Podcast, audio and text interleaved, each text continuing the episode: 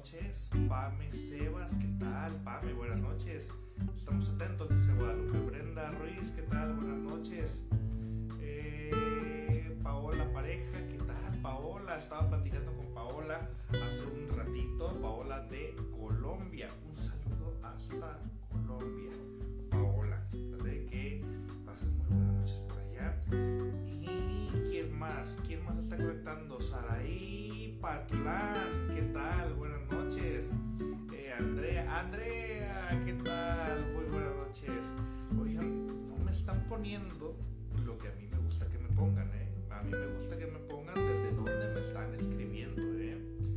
Eh, por aquí alguien está diciendo que no se escucha bien. Eh, por favor, eh, ¿me podrían decir de favorzote qué tan claro se está escuchando? Víctor, desde Guanajuato. Shelly Guzmán, ¿qué tal?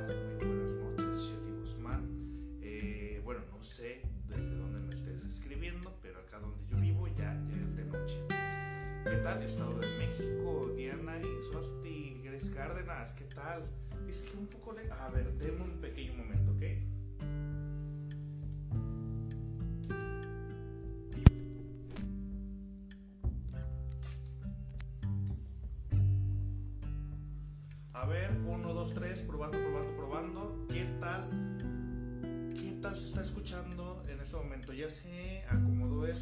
Ustedes díganme qué tal se está escuchando. Ya se escucha muy bajo todavía. ¿Todavía se sigue escuchando bajo?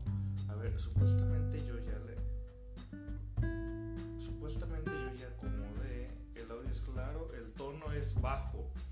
A ver, 1, 2, 3, probando, probando, probando. ¿Qué tal? A ver, ya acomodé aquí los cables. Eh, se escucha bajo. Ah, qué caray, ya se escucha mejor. Sí, es que ya acomodé aquí los cables.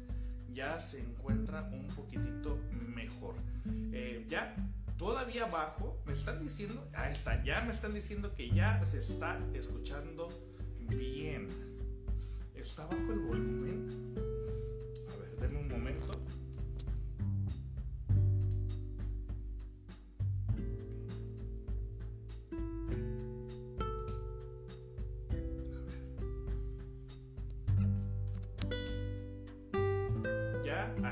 Tal?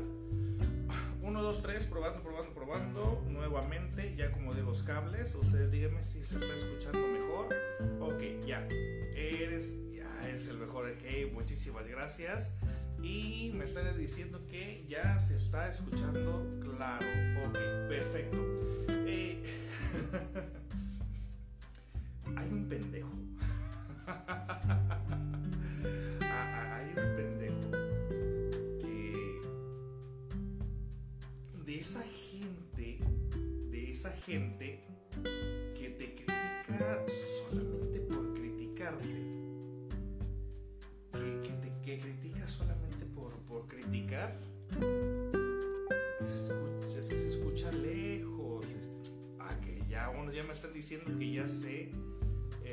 Está mucho mejor. Perfecto. Poco a poco se va a ir regresando todo esto a la normalidad con ustedes. Y, este, este, este pendejo. De, de esas ocasiones en las que alguien te odia simplemente porque tiene ganas de odiarte, ¿no? De esas ocasiones que alguien tiene ganas simplemente de, de criticarte, simplemente tiene ganas de, de criticarte. Eh, ha habido momentos de mi vida, obviamente, en los cuales de repente yo eh, hablo de temas que yo siempre, fíjate bien, ¿eh? yo siempre he mencionado, yo siempre he mencionado que, que los temas no son para criticar absolutamente a nadie. Yo siempre he mencionado que los temas no son para criticar absolutamente a nadie, a nadie, a nadie. Son comportamientos que eh, le, intentamos dar un tanto de, explicación. Le intentamos dar un tanto de explicación. Pero hay personas que eh, se lo toman muy personal. Yo la verdad, eh, fuera aquí del consultorio, fuera al, otro lado de la pantalla, pues yo identifico para nada quién se encuentra al otro lado de la pantalla. Yo no lo sé, para nada. Pero hay personas que se lo toman tan personal que digo, oye, este, este, este tema no fue para criticar a nadie, no fue para burlarse de nadie. Es un comportamiento que se da y, y si te está molestando es porque me estás demostrando que el comportamiento existe. Estás demostrando que el, comportamiento simplemente existe. Bueno, pues, pues, pues con esto, la verdad, eh, el día de hoy, eh, eh, el día de hoy, la verdad, yo voy llegando de la Ciudad de México. Me encontraba ya en la Ciudad de México. Y la verdad, llegué, llegué un tanto cansado acá a, a Tepic. Eh, la verdad llegué a la casa, me dormí un rato y todavía a las 4 de la tarde eh, tenía que hacer un live en otra página eh, que me invitó un amigo mío, un, un doctor, el doctor Alberto Vargas, el cual dije, ¿sabes qué? Una vez un sujeto me criticó hasta por cómo hasta por cómo me había vestido, la, la, la, playera que me había puesto. Y dije, ¿en serio existen sujetos que hasta te critican por el simple hecho de que traes una playera en lugar de una camisa? Ahí es donde la gente cuando te tira hate, eh, utiliza cualquier cosita que, por qué ser criticada. Yo me quedé, ¿es en serio? ¿Es en serio que está criticando que me puse una playera en lugar de una camisa y eso me hace menos profesional? No mames.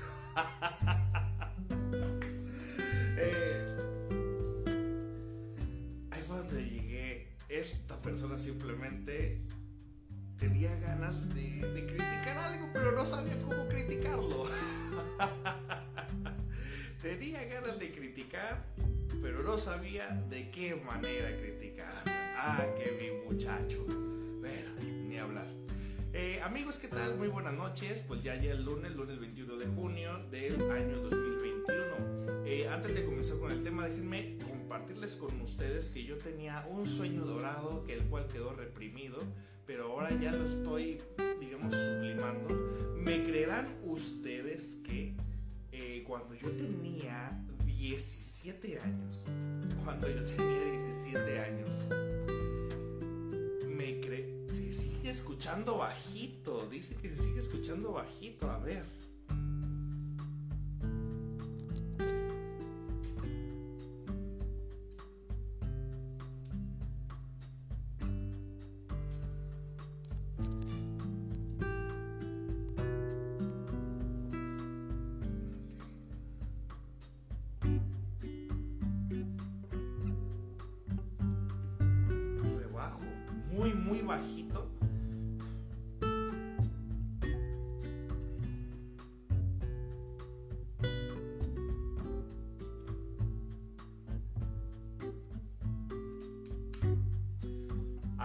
Tal se está escuchando? 1, 2, 3, probando, probando, probando. 1, 2, 3. A ver. Ya puse nuevamente. Eh, súbale el micrófono. Al micrófono no se le sube a ver, probando, probando, probando. Es que es como del micro, se escucha perfecto si lo coloco.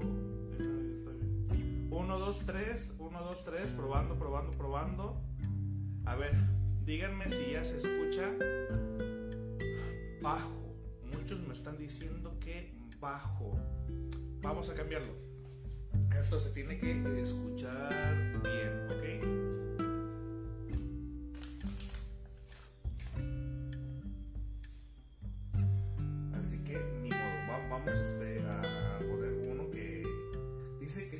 perfecto, otro que se escucha muy bien. A ver, a ver, a ver. Se escucha bien, el sonido está bien, dice Zen. Guadalupe Morales también. Muy bajo, dice, ah, caray. Otros me dicen que suena bien. Ya se escucha chido, ok. No, creo, a ver, ¿qué? Creo que solo se escucha del micrófono de su celular, no del micrófono. A ver, muchos ya me están diciendo, es que yo quiero que todos escuchen bien, pero ya viene usted y escuchar a la vez, ahí es donde se escucha bajo. Ya otros dicen que ya se, ya, se escucha bien. Ya se escucha. Unos lo estaban escuchando muy, muy bajo. Ok. En este, pues sea, se escucha pero bajo. Sí.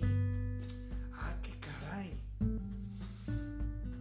A ver, sí, sí, sí. Lo que yo quiero es que todos tengan una buena calidad de audio. Eso es lo que. No, escuchamos lejos. claro que me escuchan lejos en Argentina.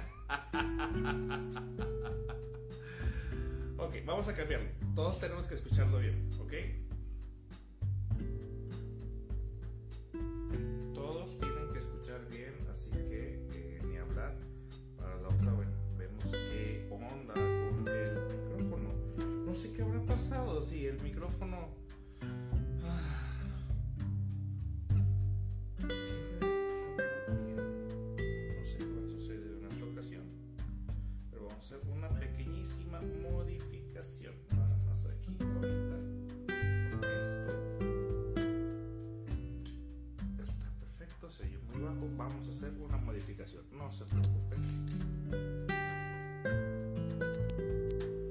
1, 2, 3, probando, probando, probando. ¿Qué tal se escucha ahora? Ustedes díganme si se está escuchando bien. Ah, voy a asumir que ya está todo en orden. Ok. Todo bien, pinches celulares feos tienen. a ver, ya, ya, ya cambié eh, por completo. Ya cambié a otro micrófono. Ok, perfecto. Ya cambié. Ya cambié a otro micrófono. No me digan que ya no se escucha bien. Ya está, perfecto. Ya, ya se escucha bien. El tema del día de hoy vamos a hablar de los hijos ancla. ¿Ok? Vamos a hablar de los hijos ancla. Ay, caray. Este tema sí que nos llama muchísimo la atención este tema sí es eh, bastante bueno.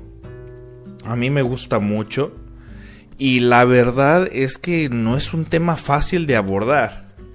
Yo les pido por favor, yo les pido por favor que no se lo tomen personal, intenten tomarlo desde la perspectiva de, de que esto se hace con la mejor de las intenciones, ¿ok?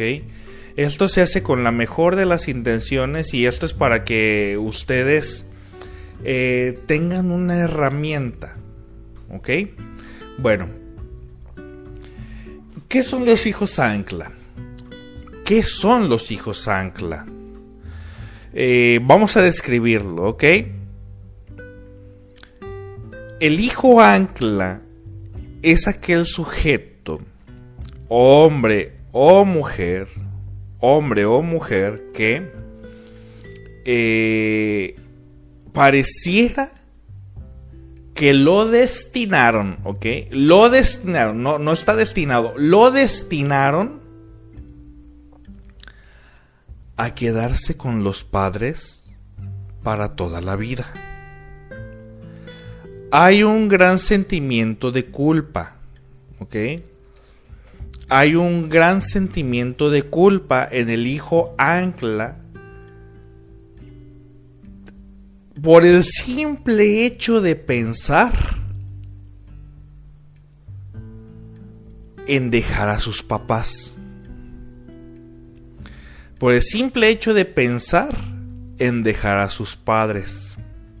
Fíjate, fíjate, o sea, ni siquiera lo está haciendo. El simple hecho, a veces hasta el simple hecho de pensarlo, le genera culpa. Ahora imagínate si lo hiciera, le generaría demasiada culpa.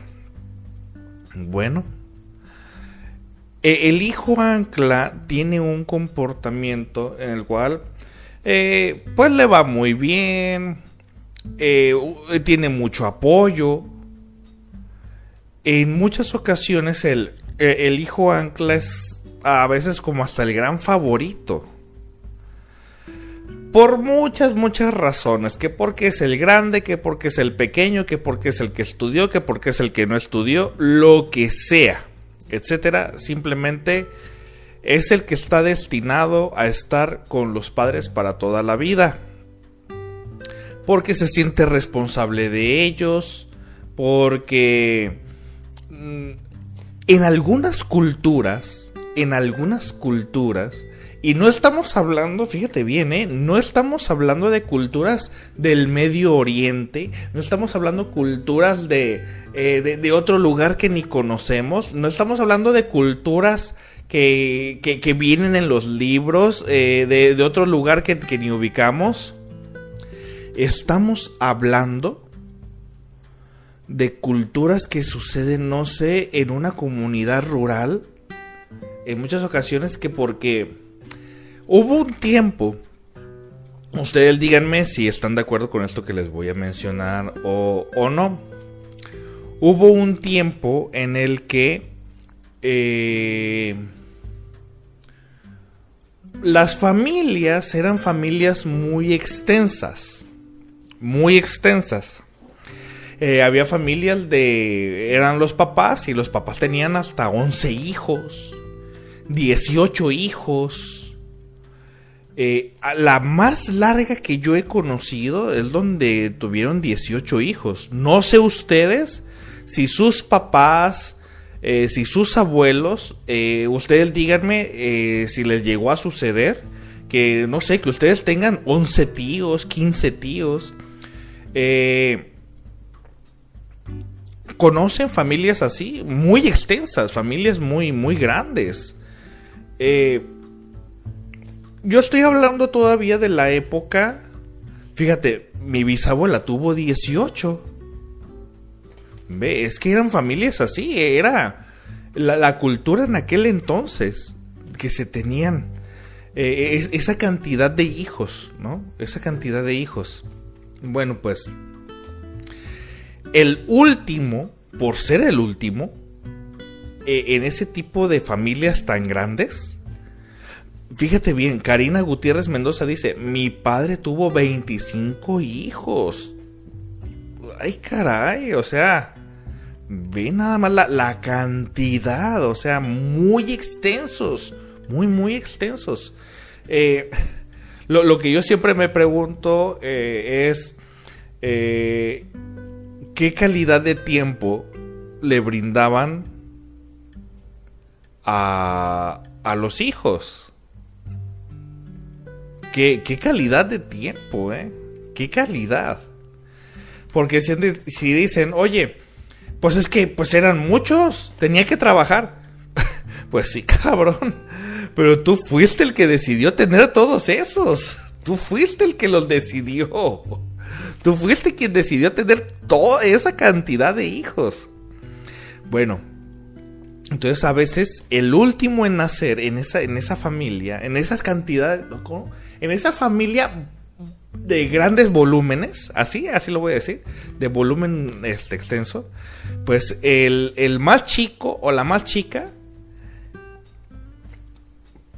era como que destinado los mismos padres no le daban estudios. Fíjate bien, ¿eh? hay culturas donde los padres no les daban estudios porque ¿para qué? Si es el que se va a quedar con los padres hasta el final. Es el que nos va a cuidar. Es el que se va a quedar con nosotros hasta el final cuando estemos viejos. Y hay hijos o hijas que nada más no, no se les hizo tener una relación de pareja. Eh, no, no pudieron Mm, fortalecerla, por decirlo de alguna forma, mantenerse una relación porque pues tenían que, que quedarse al último, al cuidado de los padres. Al último, al que era el más pequeño, algunos, eh, al que era el más pequeño no le daban estudios, pues ¿para qué? Si, si él se iba a quedar ahí en la casa. Le decidían cómo iba a ser su futuro le, decidían tu futuro va a ser así de tal manera y nosotros te vamos a dar la casa, nosotros te vamos a dar esto, eh, no vas a necesitar, pues ¿para qué sí? Eh, ¿Para qué necesitas estudiar si, si aquí te vamos a, a, dar todo? O sea, no necesitas simple... y, lo exiliaban, simplemente ya no le daban eh, estudios ni, ni nada de eso porque pues ya no era necesario. ¿Para qué iba a ser necesario? Si, si ya le iban a dar todo ahí, la condición era simplemente que se quedara hasta el final. Le decidían la vida, cómo tenía que ser, le ahuyentaban las parejas, eh, para que se quede al cuidado hasta el final. Porque eh, el concepto, fíjate bien, eh, esto, es un, un comportamiento, bueno, a algunas personas les funciona. No es ni bueno ni malo. Pero el comportamiento no deja de ser un comportamiento egoísta. No deja de serlo. Muy egoísta. Eh, porque la enfermedad que yo no cuido, tú me la vas a cuidar. El cuerpo que yo no cuido ejercitándome para mi vejez, tú lo vas a cuidar por mí. Eh, eh, lo que yo no cuido de mí, lo que yo no cuido de mí, tú me lo vas a cuidar. O sea, desde ahí ya estabas destinando al hijo. Desde ahí tú ya estabas destinando al hijo a que él iba a cuidar tus enfermedades en lugar de que tú mismo te lo cuides. En lugar de que tú mismo hagas ejercicio, te alimentes sanamente, pues es más fácil pues, tener a un cabrón ahí. Porque esa persona, eh, además le voy a generar un sentimiento de culpa de que si se quiere ir de mi vida, yo como papá, si se quiere de mi vida, ese hijo pues le voy a decir que es un mal agradecido, no lo voy a aprobar, le voy a hacer saber que no no es mi favorito, que o sea, lo tengo que castigar. Y, esto, es, y esto es un chantaje. Esto es un chantaje de una persona que no quiere hacerse cargo de sí misma y que quiere poner a los hijos a que se hagan cargo de ella o de ellos.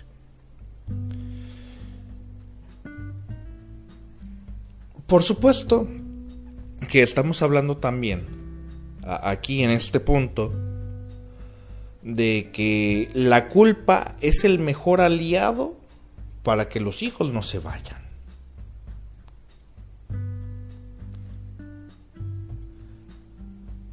Ellos no se cuidan para que los hijos los cuiden. E, en lo personal, estoy hablando de algo muy personal, a mí se me hace un comportamiento muy egoísta. Muy, muy egoísta, el cual yo lo desapruebo. No le permiten al hijo que haga su vida, que tenga amigos. A, a veces ni siquiera le permiten que tenga amigos, amigas. He conocido personas que han renunciado a oportunidades de trabajo muy buenas porque la mamá, ¿quién se va a quedar a cuidar a la mamá? ¿Quién se va a quedar a cuidar al papá?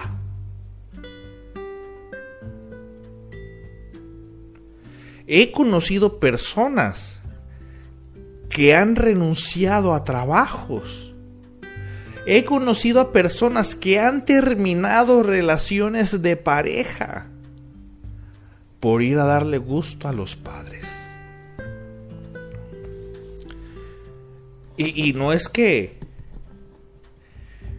sea, es más, pudo haber sido el mejor de los prospectos, pero si papá o mamá no lo aprobaba, vámonos. Y como es tan grande el sentimiento de culpa que eh, el que ya tiene el hijo, tengo que dejarte porque mi mamá, tengo que dejarte porque mi papá. Y esto se le conocerá como el hijo ancla, el que se queda de... Y, y no solamente, y, y, bueno, hay muchas modalidades. Hay unos hijos a los cuales no les dan estudios. Hay otros hijos que porque les dieron estudios, después se los vienen a reclamar, ¿no? Todo lo que me sacrifiqué por ti, para que tú estudiaras, para que tú tuvieras, para que tú esto, y, te convertimos en, la que se iba a estudiar, o el que iba a estudiar para que sacara adelante a la familia. E, e, eres, la, e, eres la persona que iba a sacar adelante a sus hermanos porque pusimos todo nuestro empeño en tus estudios para que nos ayudaras. O sea, lo ven al hijo como una inversión, ¿no? Lo llegan a ver al hijo como una inversión de que este me, lo tiene que, que corresponder. Entonces, me he sacrificado tanto por ustedes, ustedes me deben, ustedes tal cosa. El objetivo es crear culpa en el sujeto para que el sujeto no se vaya de ahí. El objetivo es crear culpa de la manera que sea. ¿Y quién se va a quedar con los padres? Bueno, obviamente los padres convierten a un hijo, lo convierten en el favorito. Y ese hijo que lo convierten en el favorito, pues los, los demás hermanos, más fácil, pues tú eres el favorito. Tú eres la favorita. Tú te vas a quedar con tus papás. Otros más listillos simplemente huyen, se van ya no quieren estar ahí. Entonces los papás buscan a uno para convertirlo también en el favorito y generarle culpa por si se va, lo cual le permite a los hermanos el poder seguir tranquilamente, el cual mira, quédate con tus papás, tú que eres el favorito, tú que eres la favorita. No, pues tú, ¿no? Y, los hermanos, ese es el momento donde llegan a vengarse, porque notan que hay un gran favorito del de la infancia, y cuando se llega a requerir, los hermanos, ve y tu favorito. Existe e, esa discusión, ese pleito entre los hermanos con los padres, ¿no? Porque yo qué, yo qué, yo no fui tu favorito. ¿Qué, qué es lo que sucede con el hijo ancla? Eh, el hijo ancla genera pues ahora sí que, eh, por que si está gran, que, que el hijo ancla puede ser aquel sujeto que es el pequeño, que porque es el pequeño, que es el grande, porque es el grande, que es el burro, porque es el burro, que, o saben qué, o saben, o, saben cuáles este, casos, hay casos que yo he conocido donde vuelven hija ancla a, la, hija más pequeña porque es la hija, porque es la mujer y se tiene que quedar con los padres. La, la madre, la mamá en ocasiones genera un gran sentimiento de culpa en la hija más pequeña que porque es la hija, la, porque es a la mujer la que le toca cuidar así ese pensamiento de la mamá. Y te tienes que quedar conmigo hasta el final y, no la deja la hija que, que haga su propia vida. Todo lo que te otorgan posteriormente se te recrimina, recrimina como que todo se los debes. Todo que si te dieron 5 pesos, no sé cuánto cobra el transporte público donde tú vives, que si te dieron 5 pesos, 10 pesos, 20 pesos para, el transporte público de un día, ah, pero el día que yo te di, bien que necesitaste y ahora que yo necesito, no me quieres eh, ayudar, mira qué hija tan malagradecida eres. Entonces, el objetivo y la maquinaria que más funciona es generar culpa. Es generar culpa en los hijos.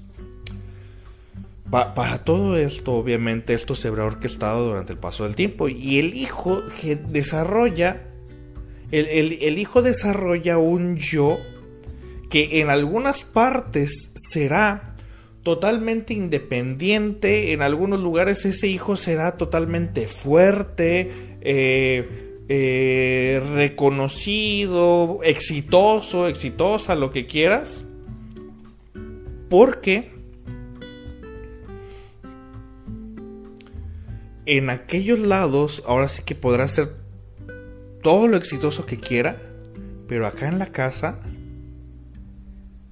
acá en la casa, aquí te vas a quedar. Entonces el hijo desarrolla un yo confiado, un yo fuerte afuera de casa, porque sabe que tiene, de alguna forma sabe que tiene el respaldo de sus padres, lo sabe. Cuando los padres todavía son... Mm, ¿Cómo decirlo? Cuando los padres todavía son benevolentes y que de alguna forma todavía quieren ver a su hijo, bueno, pues es que si se va a quedar con nosotros para toda la vida, mínimo lo hacemos exitoso, ¿no? Que lo, hacemos confiado, lo hacemos seguro, etc. Entonces eh, eh, desarrolla un yo fuerte afuera de casa. Exitoso, seguro. Pero adentro es donde ya medio le tambalea. Tiene permisos para todo. Menos de dejarnos. El hijo tiene permiso para todo, menos de dejarnos. Se va a quedar aquí para toda la vida. Porque los papás desarrollan algo que conocemos como el eh, síndrome del nido vacío. Eh, el síndrome del nido vacío es aquel que se da cuando el hijo rompe con los planes de los padres. Fíjate bien, ¿eh? Ustedes podrán decir que el síndrome del nido vacío es cuando el hijo se va de casa. Y que los padres se deprimen porque los hijos se fueron de casa. No, hay que analizar bien. El síndrome del nido vacío se da porque el hijo rompe con los planes de los padres y los planes de los padres eran aquellos donde incluían a, sus hijos para que estos estuvieran con nosotros para toda la vida. Y como terminaste con mis planes, pues obviamente entro en depresión. Me duele. Lo que me duele es que tu hijo rompiste con mi felicidad. De que yo, yo me imaginé o, o yo ideé un plan para que estuviéramos tú y yo juntos para toda la eternidad. Cuando los... Aquí los padres los padres son, fíjate bien, ¿eh? aquí hay una relación de dependencia y codependencia. El hijo siente que necesita de sus padres y los padres necesitan que sus hijos los necesiten. Recordemos que la, la, diferencia entre dependencia y codependencia. Dependencia es yo te necesito. Codependencia es necesito que me necesites. Esa es la codependencia. Entonces, el hijo necesita de sus padres y los padres necesitan que sus hijos los necesiten a ellos. Bueno, como se rompe con esos planes, Entran en depresión los padres porque rompiste con mis planes. No porque te hayas ido, porque rompiste mis planes. Eso es lo que me duele. Bueno, ante este tipo de circunstancias eh, hay un yo inseguro dentro de casa. Mientras que estamos vacilando, mientras nos llevamos bien, mientras que estamos aquí, mientras que estamos en familia, Andy Flores me pidió que la saludara. Andy Flores, ya te saludé en el momento que me pusiste buenas noches. Eh, bueno, pues eh, eh, yo lo que le digo a mis estudiantes, lo que yo le digo a mis estudiantes es, cuando nosotros atendamos a un paciente, siempre hay que preguntarnos primero, ¿dónde está cuando llega el paciente, ¿dónde está el yo del paciente? ¿Dónde está el yo del paciente? Cuando vas a atender a alguien, siempre pregúntate dónde está su yo. Porque a veces el yo del paciente se encuentra en todos lados. menos en el paciente. A veces el yo del sujeto se encuentra en los papás, en la expareja, en la pareja, en su trabajo, en sus hijos. A veces el yo del sujeto se encuentra en sus hijos. Como esas mamás de yo sin mis hijos yo no soy nada. El yo del paciente se encuentra en todos lados, menos en el paciente. En todos lados está el yo del sujeto, menos en el paciente. es en ese momento donde nosotros como analistas tenemos que trabajar en cómo devolverle al sujeto su yo.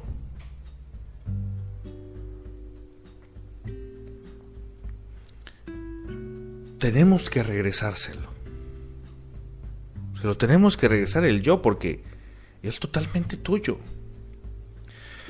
E, e, el sujeto en ocasiones hasta llega a desesperarse, entra en depresión, entra en ansiedad, preocupación, todo esto, porque no logra zafarse, no logra zafarse de, de los brazos de los padres. Y en ocasiones como en el síndrome del cuidador, hasta llega a pensar, llega hasta tener pensamientos que solamente se va a salir de ahí hasta que sus padres se mueran hasta que los padres mueran. Y, son pensamientos que, lo ven fatalista y dices, falta muchísimo y estoy destinado aquí para toda la eternidad. Y es un gran sentimiento de culpa el que ellos cargan. Es un gran sentimiento de culpa el que ellos cargan porque hay un deseo, existe primero un deseo muy sutil, que uno, que uno pensaría que no uno pensaría que no, pero hay un deseo muy sutil, muy sutil, de ser aceptado por los demás. De ser aceptado por los demás. Hay que reflexionarlo un poco.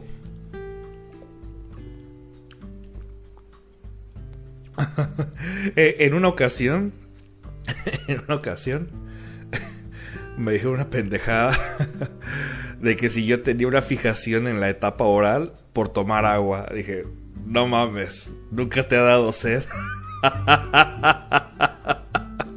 Dije, ¿es en serio? Dije, solamente tomé agua porque me dio sed. Si sabías que la sed es una. El tomar agua es una necesidad fisiológica. Si sabías. bueno, en alguna ocasión dije, oye, el que sea psicoanalista no significa que los demás pueden usar todos los términos que, o los pocos términos que conocen para hablar así, o sea. O sea, me dio sed, si sabías, si sabías lo que es la sed, güey. bueno, volviendo al tema. volviendo a este tema, pues Cuando un hijo, digamos, cuando, existen situaciones eh, en la que los hijos demuestran un poco de independencia, un poco de independencia, eh, los papás es donde muestran un, un, tanto de conflicto, ¿no? ¿Cómo aseguro que mi hijo no se vaya? Eh, ¿Por, qué es tan importante eh, para el hijo eh, ser aprobado? ¿Por qué es tan importante para el hijo eh, esa aprobación? Existe ese deseo de ser aprobado primeramente porque la aprobación libera culpas. La aprobación nos hace ligera la carga.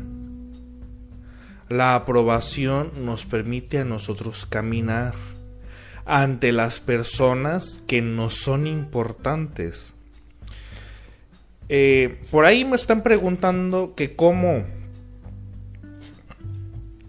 que, cómo afrontar eso.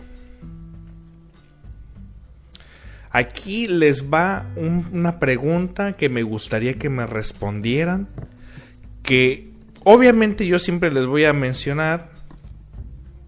Yo siempre les voy a mencionar a ustedes que En un live no van a encontrar la respuesta. Porque es solamente un tema. Primero tienes que acudir a terapia y sentirlo. Convencerte a ti mismo de lo que tienes que hacer. ¿Cuál te imaginas que será el beneficio? ¿Cuál te imaginas que será el beneficio de liberarte de esa culpa? ¿Cuál te imaginas? ¿Cómo te sentirías si te digo que no necesitas la aprobación de tus padres para hacer tu vida? ¿Qué sentirías si te digo eso? ¿Qué sentirías si yo te comento que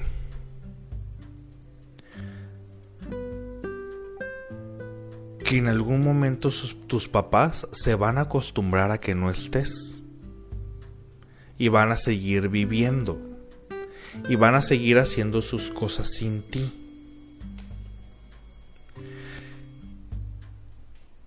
Pero aquí te va la pregunta.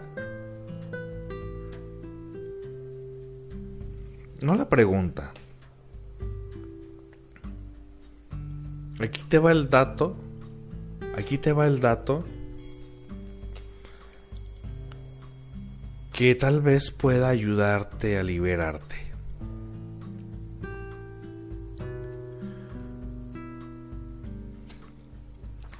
Aquí te va, ¿eh? Préstale atención.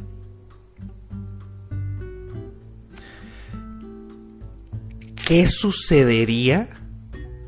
¿Qué sucedería?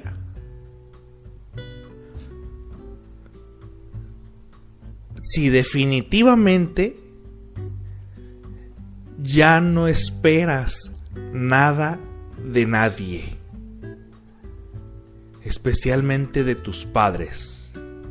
Imagínate en este momento que te dieras tú la oportunidad de ya no esperar absolutamente nada de nadie. Nada. No esperar absolutamente nada. ¿Cómo te sentirías? ¿Cómo te sentirías si le dijeras por fin adiós a todo lo que esperas de tus padres, a toda esa aprobación que esperas de ellos? ¿Cómo te sentirías si te despides de esa aprobación? No esperar absolutamente nada, nada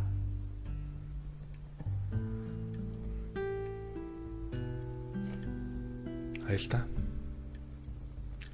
Algunos ya me están respondiendo. Me están respondiendo, me sentiría libre si no esperara nada de ellos.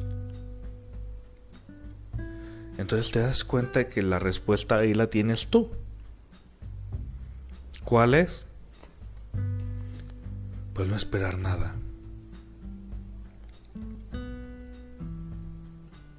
Así de simple. No esperar absolutamente nada. No espero que me apruebes ni que me desapruebes. Simplemente no espero nada. Espero nada de ti y espero mucho de mí.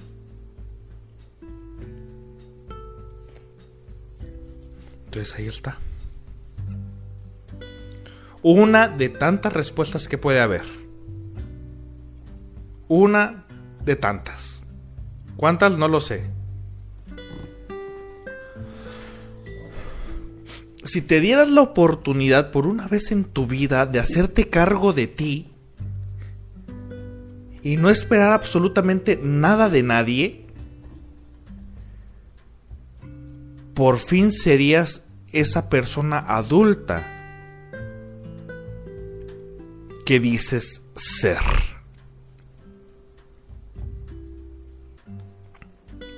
No esperes nada de nadie. ¿Para qué esperas tanto? ¿Para qué necesitas seguir esperando tanto? Primero explícame. E, el hijo ancla está esperando una aprobación. El hijo... ¿Y sabes qué es lo peor todavía en el hijo ancla?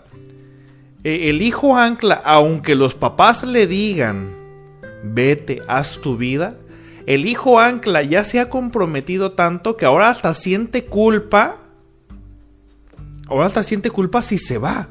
Aunque los mismos padres le digan vete. Entonces, e, e, el hijo ancla. E, entonces ya, ya el problema no son los padres, sino su miedo personal. El que cree que no va a ser, o que cree que los va a defraudar, o que cree que los va a traicionar. Todavía el que cree que los va a traicionar. Entonces, aquí hay como eh, mencionamos, aquí existe una alteración del yo. Existe una alteración del yo porque eh, en el sujeto se implanta un trauma, se, se implanta, mejor dicho, un sentimiento de deuda. ¿Ok? Mejor dicho eso. ese sentimiento de deuda permanece durante muchos años, durante mucho tiempo. Entonces el, hijo ancla eh, se siente endeudado. El hijo ancla se siente endeudado. Eh, hay una alteración del yo porque en el momento en el que comienza esa deuda que los papás le hacen creer al hijo que está endeudado con ellos, es a partir de ahí que el hijo se desarrolla su yo en torno a la fijación. Por ejemplo, por ejemplo, e, el hijo, si desarrolla, eh, si a los 11 años de edad, Tú sufriste un accidente, eh, te atropellaron. Te, atropellaron, eh, te caíste de la patineta, eh, lo que sea. Y, y fue por culpa de que no le hiciste caso a tus papás. Y a ti te dolió mucho eso que viviste, ese accidente. Pues ándale que el yo comienza a desarrollarse en torno a la aprobación constante de los padres. Hago esto porque es aprobado. Hago esto otro porque también es aprobado. Hago estas otras cosas porque se aprueba. Entonces, desarrollo una personalidad aprobatoria. Desarrollo un tipo de personalidad aprobatoria que los demás la prueben y me sigo sintiendo bien conmigo porque no le debo nada a nadie, porque no hay deuda con nadie. Pero la personalidad se desarrolló en torno al no deber, al no tener deuda. ¿Se va entendiendo hasta aquí cómo se, se va llevando todo esto? María de Jesús Muro, hola Checho, qué gusto verte. Ya tenía tiempo que de no escuchar tus interesantes temas. Saludos. Murito, siempre es un placer el saber de ti. Eh, María de Jesús Muro es una compañera del Seguro Social, una enfermera que ya se jubiló hace unos añitos. Muy, muy buena compañera enfermera y se lo dije en su momento y se lo digo hasta ahora. Todavía un gusto saludarte, Morito. Un gusto poderte saludar. Eh, entonces, chicos, va quedando hasta ahorita claro el, el tema. El yo del sujeto se desarrolla en torno a la aprobación. ¿Dónde está el yo de la persona? Entonces, el yo eh, obviamente, eh, Santiago, ¿qué tal Gustavo? Muy buenas noches. Existen situaciones, obviamente, en las cuales hay más cosas que se le van generando culpa o no culpa. ¿Saben qué? Responsabilidades. Porque si los papás no actúan mediante la implementación de culpa en los hijos, sí actúan mediante la implementación de responsabilidades, como por ejemplo, aquí les va, ¿eh?